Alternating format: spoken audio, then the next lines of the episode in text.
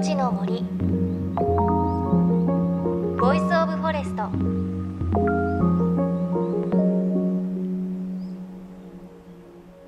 おはようございます。高橋真理恵です。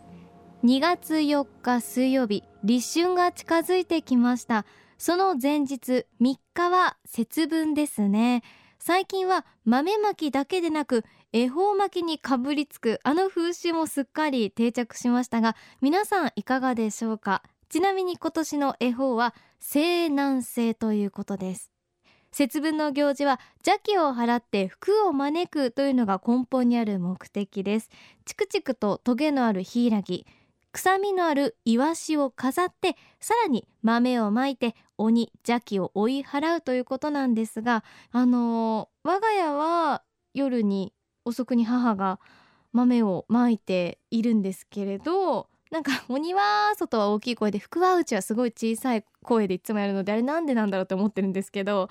あんまり聞かなくなりましたよね。昔は小さい頃すごく節分っていうとその声聞いた気がするんですけれどあのこの番組のスタッフのあの小さい頃はお家の前の加藤さん加藤治さんのお父さんの加藤さんっていう人が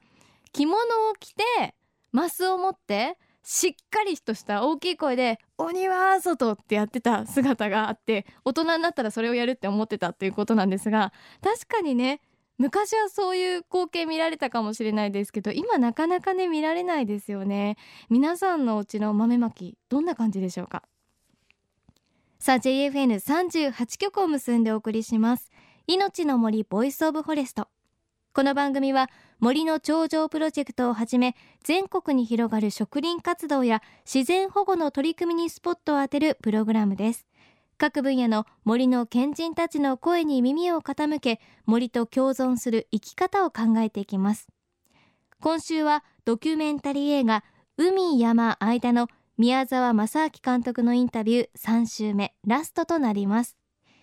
伊勢神宮の式年遷宮をきっかけに日本人と鎮守の森。森と人との共存について描いたこの映画では日本の森自然を語る上で欠かせないキーパーソンがたくさん登場しています。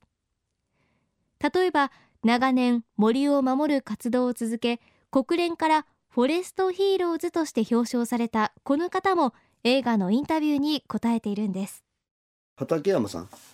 気仙沼のあの牡蠣の養殖養殖の漁師の方なんですけどもあの、まあ、この方はすごく有名な方で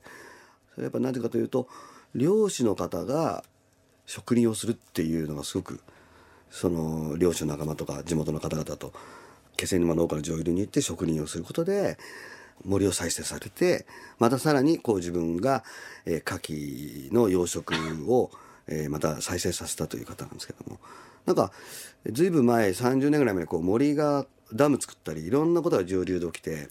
大川が荒れたおかげで海も荒れたらしいんですよね。でもそれなんでなんだろうと思いながらこう自分がこう上流に登るとそういうことが起きてた。でこれはどうしたらいいんだろうってことやっぱりわざわざフランスのリアシ海岸があるところまでわざわざ勉強しされに行ったりそういうこう牡蠣に対する研究あの海洋生物に対する研究をまずされてあこれだからこそ森が大切なんだみたいなことの上に植林をされたということでそれあと心に残ったことは山の森に対して海にもね海の中にも森があるんだよっていう考え方を持てばあの近隣の流域の人たちはもっと森を大切するだろうしやっぱりそれは伊勢神宮もそうですけどやっぱり綺麗な山があって美しい森があったら綺麗な栄養分を持った川が流れて田畑を作りそのミネラル豊富な水がね川に流れていけばすごく豊かな漁場が生まれると。っていうこの循環再生というのをそれを実践されてる方。鎮守の森を見立てるならば海の中にも鎮守の海がある。海の中にもやっぱりこうあの植物とかプランクトンとかありますよね。そこがこう生き生きするのはイコールこの海を隔ててこう、まあ、まるでガラスのように陰陽のように山の森と海の森っていうのはいつも表裏一体なんだよってことを鏡のように映し出してくれるんじゃないかなっていうふうにその伊勢から学ばなくても伊勢に行かなくてもそういうことをもう遠い東北でやってらっしゃったんですよね。だからそういう部分がすごく日本人の DNA にあちこちにあるんだなっていうのがそれがすごく嬉しかったですよね。すごいちょっと驚きましたね漁師の方が大量旗を山の上に立ててですね植林をするんですよ。すごくあの強制的じゃなくて行くと気持ちいいし楽しいしそれでこういろんなこう植物を植えてるんですよね。それでまた翌年行くとあの去年自分がね植林したのがちょっと成長したりとかしてそういう部分をこう20年もねあ25年も積み重ねられると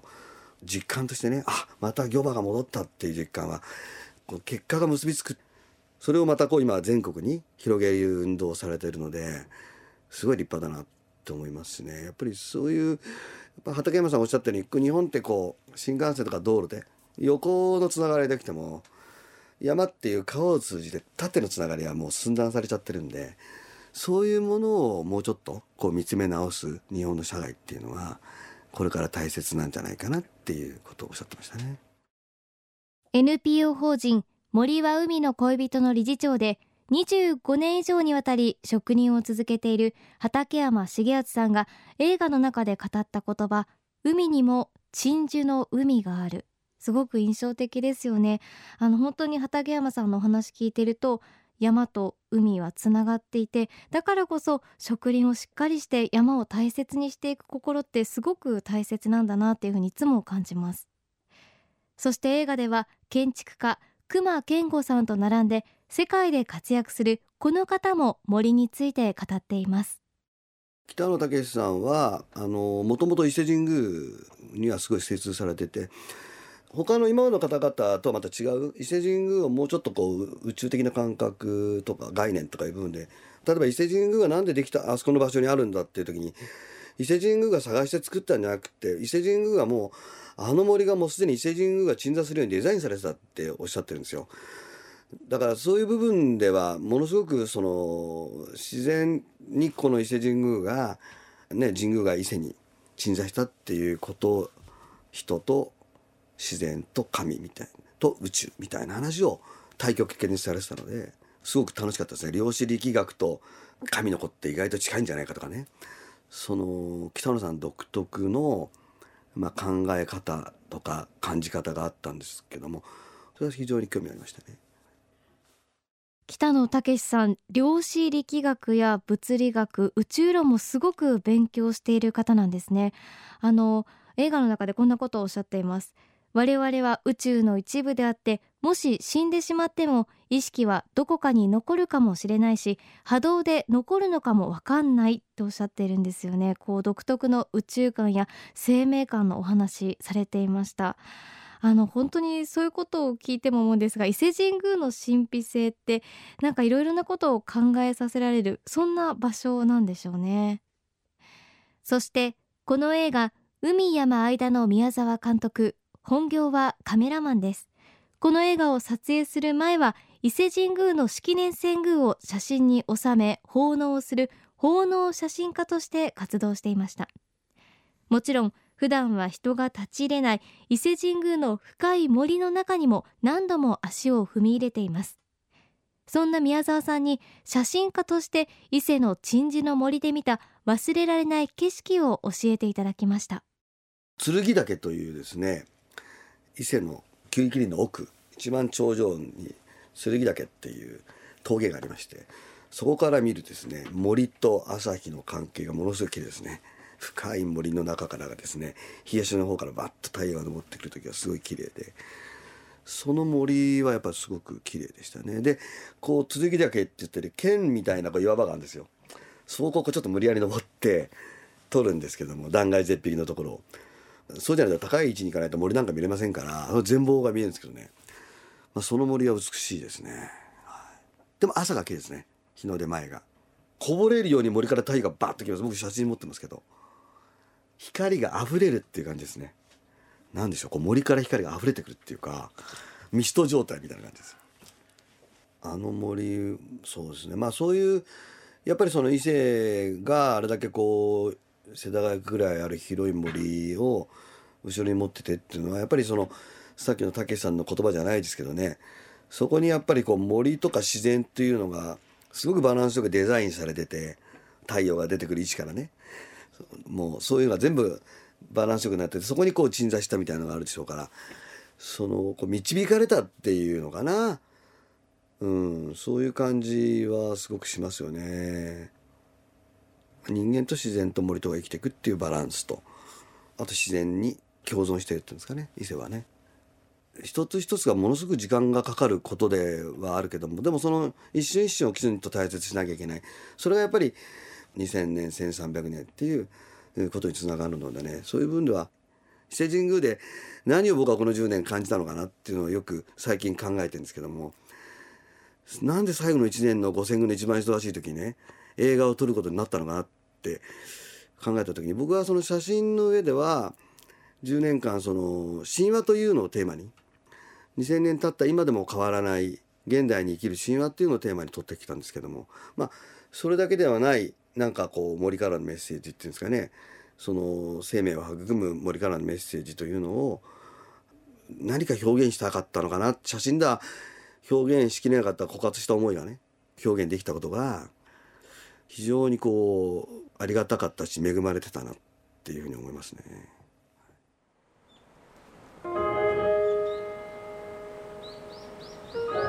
命の森。 Voice of Forest。命の森 Voice of Forest。今朝はドキュメンタリー映画海山間の宮沢正明監督のインタビューをお届けしました。ね最後の宮沢さんのお話に出てきた剣岳行ってみたいですね。あのこうちょっと岩の上森を下に見る感じということで朝日がねミストのように出てくるっていうのをなんか想像できますがやっぱり自分の目で見てみたいなっていうふうに思いますよね。本当にこう宮沢さんもおっしゃっていましたが森と自然がバランスよくデザインされているという感じなんでしょうね。であの剣岳からちょっとこう森を見る感じ写真で見たんですけれどこんもりした森で写真でもねすごく綺麗なのわかるんですけれどやっぱりここまでのお話を聞いてみると本当に自分の五感で体感してみたいですしそこに自分が立った時に自分がどんなこと感じてどんなことを考えるのかなってすごく体感してみたいなっていうふうに思いますね。うん、でこの映画ですが1月31日から三重県明和109シネマズを皮切りに全国劇場公開がスタートです。詳しくは海山間の公式ホームページをご覧ください。そして番組ではあなたの身近な森についてメッセージお待ちしています。メッセージは番組ウェブサイトからお寄せください。命の森 Voice of Forest。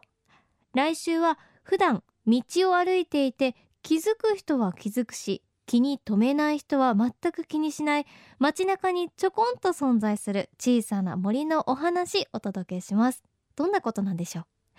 お相手は高橋真理恵でした。命の森。の木の森。 Voice of Forest。